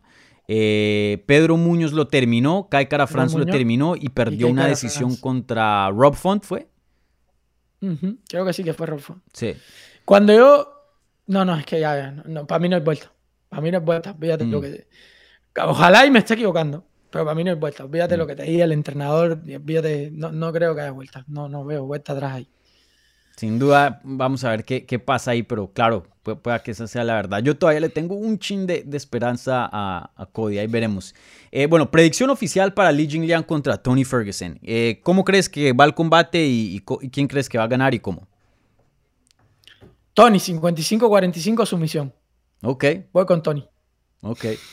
Yo esta sí que la he sudado bastante. Creo que en los picks, eh, los staff picks de MMA Junkie yo puse a a Li Jingliang, si no estoy mal, pero esta sí la estoy sudando. Yo me voy con Li Jingliang, pero algo me dice que Tony Ferguson va a ganar este combate y algo me dice que el loco de Tony Ferguson va a rescatar algo. No va a ser el Tony Ferguson de viejo, pero un porcentaje, algo lo va a rescatar y creo que eh, solo eso necesita para ganarle al Li Jingliang.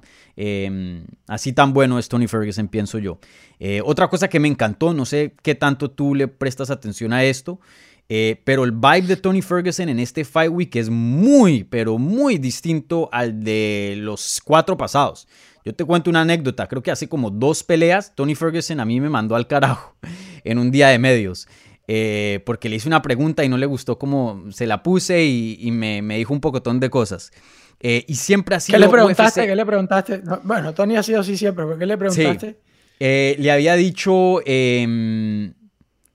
Le había dicho, ya, ya se me olvida, fue algo muy, muy estúpido, pero le había preguntado algo así como que, eh, oye, em, ¿qué pasó con una pelea? No me acuerdo cuál pelea exactamente, que, que habíamos escuchado que, que, UFC la quería hacer, este otro la quería hacer, tú la querías hacer, pero no se, no se hizo, no me acuerdo contra quién fue, si fue contra Díaz o algo así.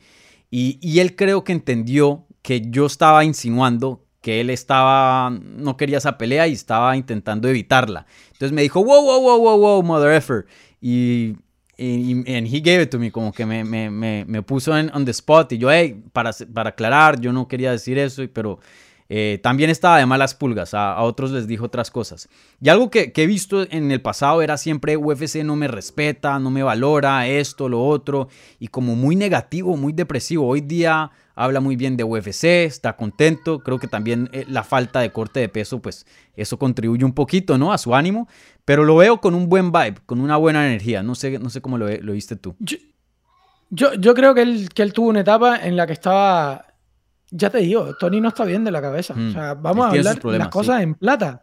Si tú le haces una pregunta sobre algo y él en su cabeza ya tiene mm, imaginado o dibujado ya el croquis de que todo el mundo la tiene con él, olvídate, o sea, no lo vas a sacar de ahí. Y yo creo que Tony Ferguson ha estado mucho tiempo ahí. Eh, mm. Tony lleva mucho tiempo. Y, por eso es que yo te decía que a mí no tenía que estar peleando. No tenía que estar peleando. A Tony se le ve que no está bien de los cascabeles. Ya Tony no está bien de los cascabeles. Sí. Sí, sin duda ha tenido un daño, pero un millaje a su cuerpo y a su, a su cabeza, pero increíble. Bueno, em, ahora ya que terminamos, eh, bueno, yo voy a decir mi predicción, como dije, eh, me voy con Li Jingliang, pero esa eh, la tengo muy difícil. Ya ahora que terminamos el evento estelar y coestelar, ahora simplemente quiero resaltar una pelea más. Aquí en Hablemos MMA nos enfocamos mucho en lo que es el lado latino hispano. Y hay una pelea muy importante en las 135 libras de las mujeres. Irene Aldana contra Macy Chazón. La mexicana regresa después de más de un año de no haber peleado. La última vez que peleó fue en julio o junio del año pasado en la cartelera de McGregor Poirier. Creo que eso fue UFC 264. Eh, oponentes se han lesionado, ella se ha lesionado y bueno, por fin regresa. Eh, ¿Cómo ves a Irene hoy día en la división de las 135 libras? Em, ¿La tomas en serio como un posible contendiente y amenaza a la campeona que pues hoy día es la mejor de, todos los tiempos, Amanda Nunes? A ver, siendo sincero, no, creo que Amanda no, no, tiene amenazas. Lo que sí veo que es que ella es contendiente, está cuatro, está en el top 5 si no me equivoco.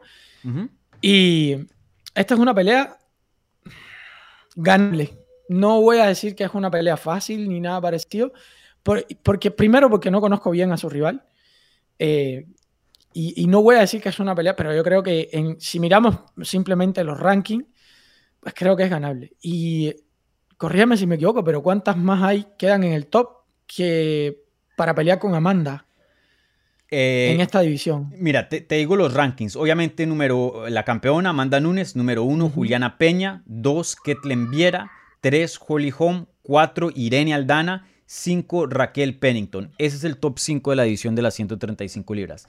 Peña ya peleó con Núñez, Holm ya peleó con Núñez, eh, Raquel Pennington ya peleó con Núñez. Ahí las únicas dos que quedan es Ketlen Viera y Irene. Irene tiene un knockout sobre Ketlen Viera en el 2019. Creo que, creo que lo que tiene cerca es una pelea por el campeonato. Mm. Si lo veo peligroso para Amanda Nunes, Bro, yo tengo que ser sincero, o sea, yo no veo rival para Amanda, salvo que Amanda haga la, que hizo, ¿sabes? La otra vez que se ve que estaba haciendo cualquiera, no estaría entrenando, no sé, no sé qué, habrá pasado en ese momento. Yo no, yo no veo rival para Amanda Nunes, no sé cómo tú lo ves, pero yo... Hmm. Sí, yo, creo que, eh, y, a, Irene la tuvimos por acá, eh, los invito a que vean la, entrevista con Irene, estuvo en el canal hace un par de días eh, previo a este evento, entonces les invito a que vean esa entrevista. para mí yo respeto muchísimo a, Irene, una amiga del programa por acá, pero obviamente tengo que poner a Amanda Nunes como favorita entrando a un combate. creo que sí es la siguiente al título. Creo que si gana este combate se merece una pelea por encima de Ketlen Viera. Vuelvo y digo, ella noqueó a Ketlen Viera no hace mucho. Y sí creo que a pesar de que tenga a Amanda como favorita, sí creo que con Irene podemos ver una pelea bien emocionante. Irene no es extraña peleas de la noche, Irene tiene ese estilo mexicano de boxeo, esa aguerrida, marcha hacia adelante, no le importa sangrar. Y, claro, vuelvo y digo, yo tengo a Amanda Nunes en cuanto a técnica, en cuanto a poder. Eh, la tengo como favorita sin duda, pero sí creo que sería una pelea emocionante y un rival interesante para Amanda Nunes, porque mm, se enfrentaría con una peleadora con un gran alcance, Irene es muy muy larga, buen poder en las manos y buen boxeo. Creo que ahí el factor es la lucha, si Amanda decide luchar se la complica mucho a Irene. Es que Amanda es enorme también. Bien, bien Enorme, tiene es buena arriba, buena abajo, muy completa, te sabe sacar las peleas de donde sea. Es complicado. Yo creo incluso que estas divisiones han perdido un poco de caché. no, es caché, es como, como atención, digamos, porque ya es como muy aburrido que, que, mm. Amanda sea tan dominante. Sí, sí, no, es verdad. Creo que Holly le ganó. Desafortunadamente viene con campeones muy dominantes. Creo que Holly le había ganado a Irene no, no, hace, no hace mucho tiempo atrás. Entonces, te das cuenta que entre las de top pueden ganar y pueden perder, pero con Amanda no hay arreglo. Mm. Entonces, como que. Sí, e, e, esa pelea sí sería, sería muy difícil para Irene. Pero yo diría esto: em, uno, vimos a, a, Núñez perder contra Peña y creo que eso ayuda un poco en cuanto a estrategia. Creo que hay cosas que se pueden sacar de ese combate en cuanto a, a, planas, a planeación. Tener en cuenta que Amanda Nunes no era Amanda Nunes en esa pelea. Tenía una lesión de rodilla bien, bien grave que no le ayudó para poder entrenar eh, cardio. También había tenido COVID que ella eh, tuvo problemas eh, con, con, esa infección de, de COVID y le quedaron secuelas. Eh, pero sí creo que hay algo ahí en cuanto a ritmo y a cardio. Si hay alguien con buena quijada que no la pueden sacar ahí y le da, le mantiene la pelea de, en alto ritmo, creo que hay un chance para ganarle a Núñez muy mínimo, pero sí creo que de pronto hay, hay, algo. Ahí lo interesante va a ser cuando Núñez se va a poner vieja, ¿no? Porque tú mismo lo sabes que, eh, como se dice en inglés, el, el padre tiempo, ¿no? Está invicto, nadie le gana o como se diría en Colombia, ¿no? Eh, todo lechón tiene su nochebuena. Eh, o sea, en algún punto te va a llegar, eh, o sea, vas a, ser, vas a pasar de joven a viejo. Y, y, no sé cuándo será eso para Amanda Nunes. Por ahora no lo veo cercano. Se ha visto muy, muy bien. Apenas tiene, creo que 33 años, 34 años de edad. creo que le quedan hartos años siendo top. Pero uno nunca sabe. Eso pueda que cambie en una pelea. Puede ser, o sea, yo creo que si sale de esta, si gana en esta pelea, que como digo, no tengo bien calificada a su rival, entonces no, no voy a estar uh -huh. especulando con respecto a eso, pero creo que es ganable. Va, debería de ir por el título, sería una pelea interesante. Y, y, ahí a ver qué pasa. Una vez que esté Exacto. ahí, al carajo, a ver qué pasa y uh -huh. ya está. Sí.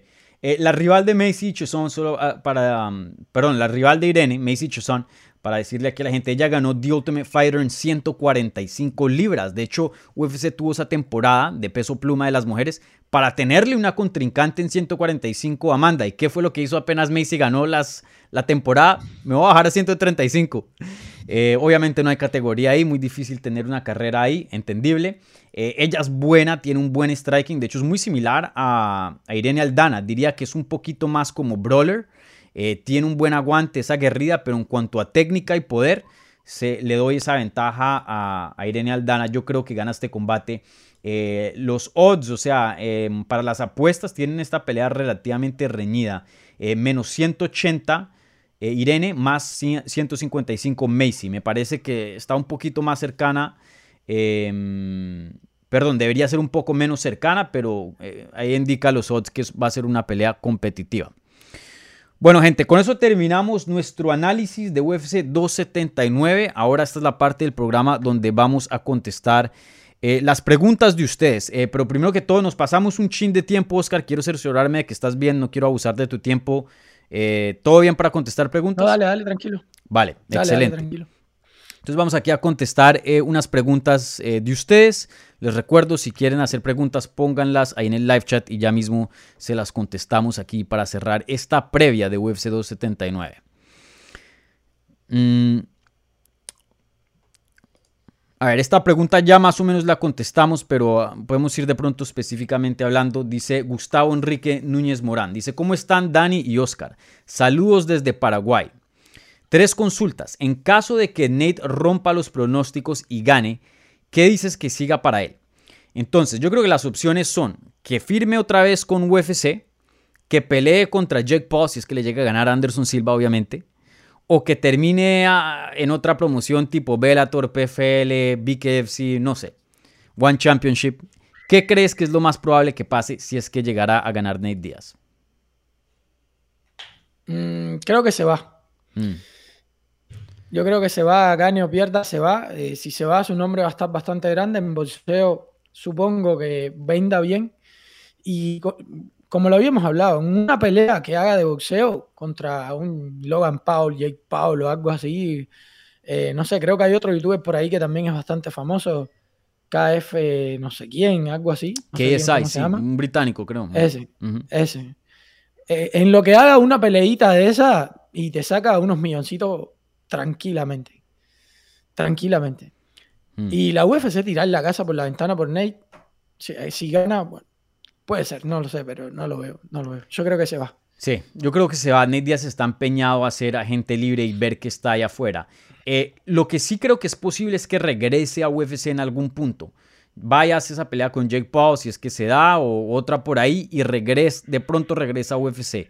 Eh, vimos que eh, en una entrevista que él tuvo con Ariel Helwani hace, unas, hace unos meses atrás, él dijo, yo de pronto regreso con UFC, lo que quiero es ser agente libre, ver las opciones. Y de pronto la mejor opción sigue siendo con UFC, no sé.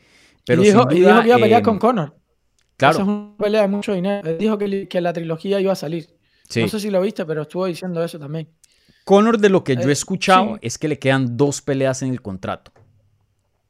Y algo que me parece interesante es si Conor decide hacer lo mismo, que no me parece loco. Y tú sabes que Nate Diaz eh, anunció que va a arrancar su propia promotora. Real mm. Fight Inc. se llama. McGregor tiene McGregor Sports Entertainment, que esa fue lo que hizo la pelea con Mayweather. fueron tres promotoras. Eh, la de Mayweather, McGregor Sports Entertainment y UFC. ¿Te imaginas McGregor Sports Entertainment en en, en, equipo con, eh, Real Fighting y que hagan esa pelea fuera de UFC. Tendría que ser libre, McGregor. Tendría que ser agente libre, claro. creo, para esto. Le quedan dos, ¿no? De lo que yo he escuchado. Pero es que McGregor me cuesta verlo hacer dos peleas más. Sí, Salado me cuesta. Si uno le ve las historias de Instagram, ni una más, la verdad. Eh, se ve que está disfrutando mucho. Y bueno, entendible, ¿no? No le, no, no, le critico nada. No, yo para nada, no, tampoco. Lo que estoy diciendo es que me cuesta verle dos peleas más, mm. a más alto nivel en Él, él empezando su carrera dentro de UFC puso un tweet y ya varias personas le, han hecho retweet, un, retweet, un tweet viejísimo que decía Get in, get rich, get out. Eh, o sea, en español sería entra, métete dentro, eh, gana dinero y, salte. Y, la verdad, esa es la meta de la mayoría de estos peleadores. Em, esa es la idea, ¿no? Entrar, volverse campeón, ganarse dinero y salirse con su salud. Y si haces eso, brother, la jugaste bien. Porque o, sale, entras y no te puedes salir, o sales sin dinero, o sales sin, campeonato, o sales con dinero y con campeonato, pero sin tu salud. La verdad es difícil sacar las tres. Bueno, esta pregunta viene de Javier Sánchez Álvarez y dice, ¿consideran esta la pelea más desequilibrada que ha organizado la UFC? Y te leo los odds de DraftKings. Hamza Shimaev menos 1150, eh, Nate Díaz más 750. Ah, sí, sí, está. Si, no es. Peguen el palo. Si no es de las que más peguen el palo. Hmm. Eh, está ahí, ahí ahora mismo se me van a escapar todas de la cabeza porque estoy tratando de pensar y sí hay peleas que han sido, pero creo que eran peleas que tenían más lógica en los rankings, digamos, peleas con Valentina Chechenko, con la misma Amanda Nunes. Tú sabes que te van a moler, pero bueno, por ranking tenían... Número uno contra la campeona, o sea, ¿qué más se puede hacer? Claro, claro, claro. Pero sí, probablemente esta está ahí, si no peguen el palo. Sí. Sí, sí. Yo creo que sí, estoy de acuerdo contigo. Eh, he visto en cuanto en papel, en cuanto a técnica y eso, peleas más desequilibradas. Eh, la que me viene al ejemplo y para mí la que tengo número uno, Valentina Shevchenko contra Priscila Cachoeira. No sé si te acuerdas de esa pelea, una pelea vieja donde mm. esa pelea fue criticada por, eh, porque en ese entonces Mario Yamazaki, que era un referí muy popular y por lo negativo, una de sus últimas peleas, porque dejó esa pelea ir tan larga que le cayeron encima y esa es la pelea más desequilibrada. O sea, se veía literalmente alguien élite contra alguien que acaba de empezar su carrera amateur. Es barrio, eh, claro. Era increíble. Eh, esa es la que yo siempre pongo como número uno. Pero esta está ahí arribita. Esta está ahí arribita. Matías Waldovino pregunta. ¿Qué piensas de Nate Díaz que dice no haberse preparado debidamente para esta pelea? Y tú ya más o menos hablaste de eso. Sí, yo lo dije, yo tengo un video sobre eso ahora, no lo he sacado, pero creo que va a salir mañana. A, mí, a mí me parece una falta de respeto. Lo que pasa es que Nate Díaz tiene esto de que haga lo que haga, se le perdona todo. Eh, pero a mí, si es verdad, ojo, si es verdad que él no se preparó para esta pelea, quizás él lo está diciendo nada más como estrategia, aunque físicamente se le ve un poco desmejorado, no, no se le ve en forma óptima, digamos. Eh, a mí me parece una falta de respeto para los fans. Y a veces no entiendo cómo es que apoyan incluso a un peleador si ya tú firmaste el contrato. Por más que te hayan puesto presión, por más que creo que tú tienes que ser profesional hasta el final. Eso es lo que te decía que me gusta más de Tony. Mm. Que Tony puede protestar, pelear o decir lo que sea y lo que sea, pero, pero el tipo siempre va a estar ahí. no te va a decir que no, no se te va a esconder, no se te va a poner tonto, no se te va a poner, ¿entiendes? Eh, Si es verdad, bro, ojalá que lo aplasten, porque, porque no puede ser así, no, no, no está bueno. Al contrario, yo creo que tenía que haberse preparado lo más posible, más que nunca, para tratar de irse con esa victoria y de rejoder todavía más a la UFC y a Dana White. Sí. Ahí lo hubiese respetado una barbaridad. Sí, va a ser muy interesante. ¿Quién sabe qué tanto de eso sea verdad? Tú mismo sabes que Nate Díaz habla de mucho. Pero lo que yo diría es que la, una de las sorpresas más grandes de la historia de UFC vino Nate Díaz contra Conor McGregor, la primera. Ahí fue, bueno, para nosotros, ¿no? Para Nate Díaz no. Eh, tiene esa, esa línea famosa de I'm not surprised, mother effers. Eh, y esa pelea se la habían dado con 10 días de anticipación y él estaba en México en un bote, rumbeando, tomando, fumando, feliz de la vida y dijo, bueno, yo la tomo. Entonces, si hay alguien que pueda ser inmune a, una preparación mala, es Nate Díaz. Ese, eh, o sea, él puede estar fumando un paquete de cigarrillos y, pelea mañana y, te la, o sea, da todo.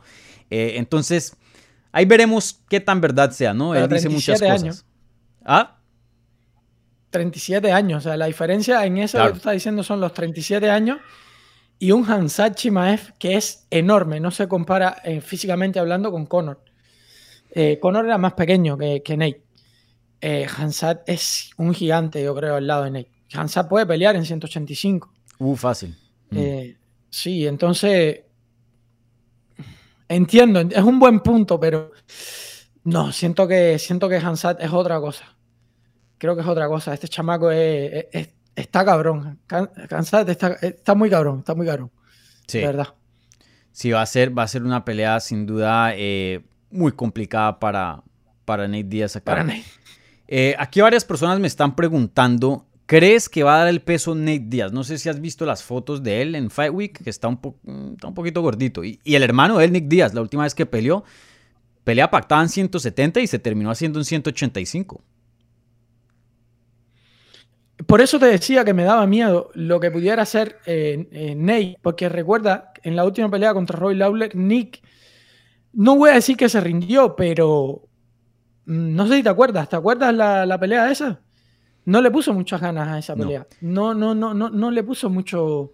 No era, no era un hermano Entró lesionado, de lo que yo tengo entendido. Pero igual, o sea, ellos pelean duro hasta el final, aunque lo mm. repateen adentro, ellos pelean duro hasta el final y, incluso su espíritu no se notaba que no quería estar ahí. Por eso, no era el del espíritu del tipo que se le acostó en el octágono a Anderson Silva. ¿Entiendes lo que te digo? O sea, no. Y tengo miedo que eso le pase a Nate. No miedo, digo, pero como que lo veo como una probabilidad. Sí. Algo que, yo diría es que, em, que me da un poquito de miedo es que si Nate Díaz no, no entra preparado, y si Nate Díaz, como se dice en inglés, es too tough for his own good, o sea, es muy rudo por su propio bien, pueda que le den una paliza que lo cambie. Así como la paliza de Gagey cambió a Ferguson, pueda que esto le pase a Nate Díaz. Eh, la verdad, Hamza tiene las capacidades de hacer eso. Entonces, algo que me gustaría ver es el corner y el referí bien atentos o para tirar la toalla o para parar el combate si es que se llega a poner fea la pelea. Porque si o sea, imagínate, Jorge Masvial, que no es un luchador, le ganó en lucha y, en músculo a, Nate Díaz. ¿Qué va a hacer Hamzat? Si Hamzat decide tumbarlo al piso y darle ground and pound hasta decir no más, él puede hacer eso. Y si Nate Díaz se la, pone de, chico malo, igual la esquina, de, pronto tiene un chance de ganar y no cuidarlo, eh, me da miedo de que, lo cambien y lo retiren. Y, y luego este plan de hacer a gente libre para ver qué hay en el futuro acabe por una mala paliza. Quién sabe qué, qué, pase ahí. Bueno, lo del peso que fue lo que preguntaron al final, eso es difícil de saberlo. Mm. Ojalá que lo dé. Es mañana el pesaje, ¿no? Sí, es mañana. Em, aquí está preguntando Josué. Eh, aquí lo único que podemos preguntarnos es: ¿UFC 279 la peor cartelera de la historia? Yo creo que no. No es de las mejores, pero han habido peores, sin duda. No, no, no. Esta cartelera va a vender cantidad, Josué. No, no, no. Yo creo que va a vender bastante. Al menos en número. Mm. Va a vender. Aparte está la pelea de, creo que es Johnny Walker con Cutelaba, si no me equivoco también. Y ahorita alguien hizo una Eh, pregunta de eso, vamos a hablar de eso rápidamente. Sí, está Ferguson, Irene, esa pelea con Johnny Walker. O sea, no es la mejor cartelera en total en papel, pero no es de las peores. No sé qué tanto tiempo has estado tú viendo este deporte, pero yo vi una vez pelear a TJ Dillashaw contra un Joe Soto, un, un principiante de evento estelar de UFC. No sé si te acuerdas de eso. No, no, no me acuerdo. Joe Soto, un campeón del FA, no duró nada en UFC. Se cayó la pelea entre Barao y TJ Dillashaw. Y como en cuatro días de reemplazo no tenían evento estelar. Pusieron a Joe Soto de, en una pelea de título. Métete ahí para que te caigan. Bueno, la vi contra. ah, contra Daryl Horcher. Yo Eh, estuve en esa en vivo. no, no, no, pero, pero, no, no. eh, ¿Cómo se llama? Que era el número 10, 11 en los rankings, no recuerdo. De Javi- oh, Michael Johnson. ¿No? No. No, Michael Johnson todavía te podía dar mejor espectáculo. Alia Quinta. Ah, sí, Eh, esa también. Yo estuve vi con también en esa Quinta. presente. Mm. Sí, o sea, esa también estuvo media. Sí, o sea, te quedaba de ver porque era como que traerte a alguien de no sé dónde para meterlo aquí, o sea, sin duda era peor que esta, para mí. No sé, Sí. yo creo que esta pelea vende mucho. Sí, no sé cómo sí, tú lo veas, pero yo creo que esta pelea vende, vende bien. Sí, yo creo que sí.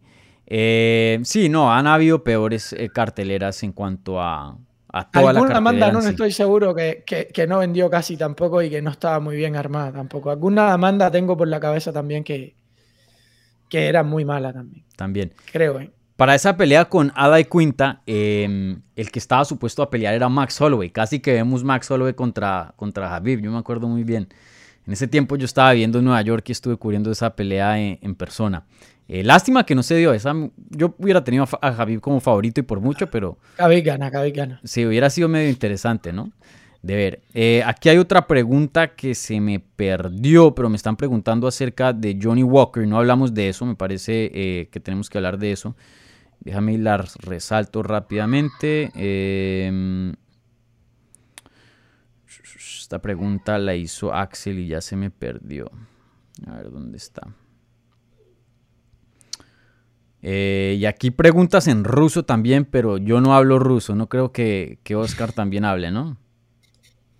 Ni un poquito. Aquí Axel Bless77 dice, ¿ya hablaron de Johnny Walker? No. Entonces hablemos de Johnny Walker. Y con esto cerramos la previa de UFC 279. Eh, Johnny Walker regresa en el peso semipesado, la misma categoría que estamos acostumbrados de verlo, contra el Hulk eh, Ion Kutilava. ¿Qué piensas de esa pelea? Aquí también Johnny Walker pienso yo que una posición muy similar a la de Ferguson, ¿no? Se está jugando la carrera, ¿no? Tiene que ganar. A ver, también Yamahal Hill, yo creo que mucha gente lo, lo subestimó. Yo a Yamahal le tengo una fe terrible, bueno. me encanta. Mm. Eh, y creo que mucha gente lo, lo pasó por algo y. Y ta, y pasa lo que pasa.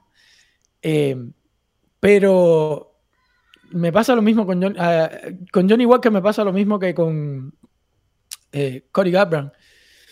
Me cuesta creer que, que puede, que puede renacer de las cenizas. O sea, me, me- me Mm. cuesta creer que te puedes recuperar de este tipo de cosas. O sea, ojalá, porque Johnny creo que es. ¿Qué edad tiene Johnny Walker? No, no, no, 30. no, ahora mismo no. Es muy joven, por Sí. eso.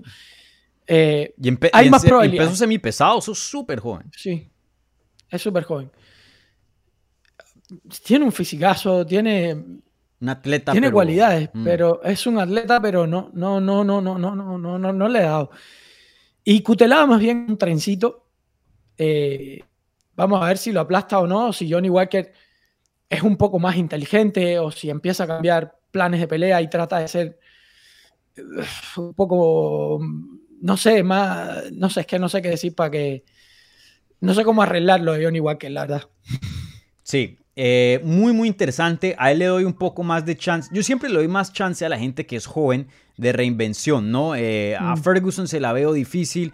Por ejemplo, a un, un Cody Garbrandt que ni siquiera tiene 30, creo que tiene apenas como 28. Mucho A. Johnny Walker con 30. Pienso que hay un chance. Yo he visto y yo, yo he estado eh, eh, de criticón a ciertos peleadores que yo digo hasta aquí terminó la carrera y va y tienen dos o tres capítulos más. Yo fui una crítica muy grande de Andrei Arlovsky que tuvo, llegó a tener cuatro o cinco derrotas consecutivas y knockouts y muy feo. Yo dije, hasta aquí llegó. Y de la nada se volvió contendiente nuevamente en UFC y ganó como ocho en línea. Y pierde y vuelve y se reinventa. Igual le pasó a Alistair Overeem, usualmente más en las categorías pesadas. Por eso Johnny Walker le tengo un chin de fe, pero sí sin duda eh, reconozco que sí o sí tiene que, tiene que ganar esta pelea. Y más allá que ganarla, tiene que inspirar. Porque por lo menos Ferguson se ve bien en derrota. Esa pelea con Chandler ganó el primer round y, lo tambaleó. Pero es que las peleas de Johnny Walker han estado tan malas y tan aburridas. Me acuerdo de esa pelea con Thiago Santos. Eh, así gane una decisión eh, que no inspira, una decisión aburrida, una decisión que no pase nada. Eh, la carrera ahí yo creo que se le termina. O sea, tiene, tiene más que ganar, tiene que inspirar, pienso yo. Hoy día tiene cuatro derrotas y solo una victoria en sus últimos cinco combates apenas 30 años de edad. A mí me parece que el problema fue que empezó a tener un par de derrotas. Él cambió de campamento y empezó a entrenar con el coach de Conor McGregor, de SBG. Y ahí tuvo una involución. Eh, a veces pasa, hay, veces peleadores que se intentan reinventar y, y se apartan tanto de su estilo que no terminan siendo buenos en nada y mediocres en todo. Eh, creo que eso le pasó a Johnny Walker. Veo hoy día un peleador sin identidad, un peleador perdido, sin estilo. Eh, creo que se tiene que encontrar y encontrar a qué fue lo que lo llevó a ser una gran promesa hace, hace un par de años atrás, hace unos años atrás. Eh, Pero es que era el que tenía más mandíbula en aquel tiempo, podía hacer más locura. Ya no puede, ya no puede jugar a lo que jugaba. Mm. Por ejemplo, es como que mañana Yiri Prochaska le metan un KO y nunca más recupere la mandíbula. Mm. No va a poder seguir jugando a ese estilo de pelea, de bajar los brazos, de ser entretenido, divertido, ir hacia adelante todo el tiempo. Eh, yo creo que eso fue lo que le pasó. Eh, él era súper divertido, entraba haciendo todas las piruetas, las monerías, las cosas, eh, se la jugaba ahí adentro siempre a, Ni tal, le pasó lo del hombro con aquella celebración absurda que hizo que... La lombriz, sí. Se, dislocó el hombro haciendo la lombriz aquella y pues, y pues ya está. Mm. Es lo que hablamos, a veces acá eh, una jugadita mala te pasó factura. Sí. Y después, psicológicamente, si no te vuelves a recuperar, es muy difícil virar para mm. atrás.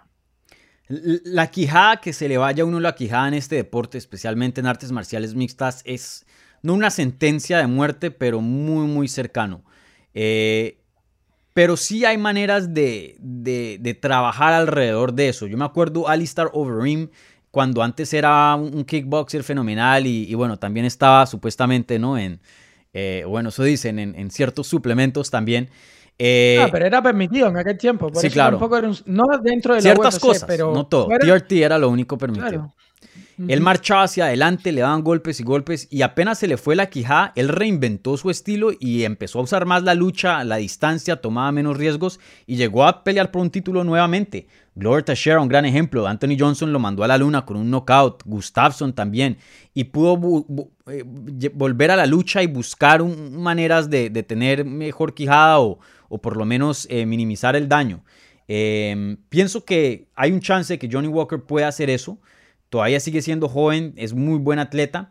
Eh, pero ahí veremos. sin duda, esta pelea con Ion Cutilaba, si no le gana Ion, que Ion es, yo creo que ya le conocemos el techo, va a ser un peleador emocionante, te va a dar peleas divertidas, no va a ser campeón. Eh, si no le gana Ion, ¿qué más puede hacer Johnny Walker? Yo creo que no le queda nada. Oye, tú, eres Green Fits, bien, bien, manga, bien fuerte. Está ese Ion Cutilaba y a veces se pinta todo de verde. ¿Te, gusta el, como el, personaje pues, de, el Hulk? El personaje de, Hulk, el que él usa. Sí, sí, es. Es un peleador divertido, pero lo que tú dices, o sea, creo que tiene un techo, por lo menos lo que se le ve a él, es un techo menor del que tenía Johnny Walker en su momento. Johnny Walker se hablaba más como, de algo más grande de Johnny Walker. Mm. Eh, en podcast, etcétera, etcétera. O sea, se hablaba más. Y, y sí, ahí te mm. pusiste lo de Kevin Holland, que también creo que está peleando ahora. Yo a Kevin Holland siempre le he tenido tremenda fe también. A Hill y a Holland me encantan los dos. Me, me, mm. me privan los dos. Vamos a ver qué pasa. Oye, y esa pelea con Daniel Rodríguez va a estar buenísima. A mí me encanta también eh, Daniel Rodríguez. Ese sí que es un gángster, ¿no? Eh, va a ser muy buena e, esa pelea. Va a estar linda, va a estar linda. porque Holland también habla como loco. Sí, esa pelea va a estar linda. Mm. Va a estar muy A mí no me gusta decir esas cosas porque después las salas, pero, pero yo creo que va a ser una pelea linda. Holland es uno de los que habla y habla y habla y te vuelve loco adentro del octágono y el otro que es medio gángster. Eh, la cosa se puede poner, se, puede cruzar ahí la cosa y se, se, puede poner, se puede poner buena la cosa. Sí, sí, definitivamente. Eh, bueno, gente, con eso cerramos la previa de UFC 279. No hablamos de esta pelea, pero les quiero recordar, Melissa Martínez, la ex campeona de combate global que está invicta. Eh, una excelente kickboxer en México, ha ganado eh, torneos internacionales representando a México, va a hacer su debut este sábado contra Alice Reed. Ahí tuve una entrevista con Melissa Martínez hace unas semanas atrás, la pueden chequear. Igualmente, eh, historias en inglés en MMA Junkie. Eh, un gran prospecto. Ella y Yasmin Jauregui son dos de los prospectos mexicanos hoy día más grandes de, de, Latinoamérica. Entonces, ojo ahí con Melissa Martínez. Vamos a ver qué tan lejos puede llegar dentro de esta compañía. Apenas como 24 años de edad eh, y un striking fenomenal. Entonces, eh, atentos al debut de, de Super Meli. Bueno, gente, eh, con eso cerramos previa de UFC 279. Oscar, muchísimas gracias por acompañarme aquí. Y, yo sé que te prometí una hora, pero ya vamos a una hora y media. Me fui un poco más de largo, pero la conversación estuvo buena y, y mucho de qué hablar. Probablemente la gente ya, ya conoce de tu canal, pero para los que no conocen, eh, cuéntales de tu trabajo y dónde te pueden encontrar en YouTube y, en las redes sociales. Eh, Green Fits, así como él lo mencionó, Green de verde en inglés, Fits, eh, en Instagram y en YouTube. Son las únicas redes así que tengo. No, no estoy por todos lados ni nada. Son, nada más tengo, tengo esas dos nada más. Así que nada, gracias, gracias por tu tiempo, bro. Y me la pasé, me la pasé bien también yo. No, gracias a ti. Bueno, gente, em, como siempre, denle un like a este video si son tan amables. Si les gustó el contenido, suscríbanse para tener más contenido sobre las artes marciales mixtas en español. Disfruten las peleas este fin de semana y nos vemos pronto. Chao.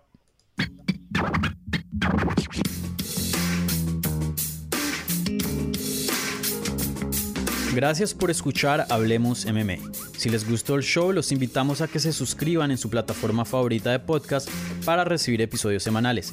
También déjanos tu review o cualquier comentario. Pueden seguir Hablemos MMA en Twitter, Instagram y Facebook en arroba Hablemos. Y me pueden seguir a mí en arroba Dani Segura TV. Hablamos la próxima semana.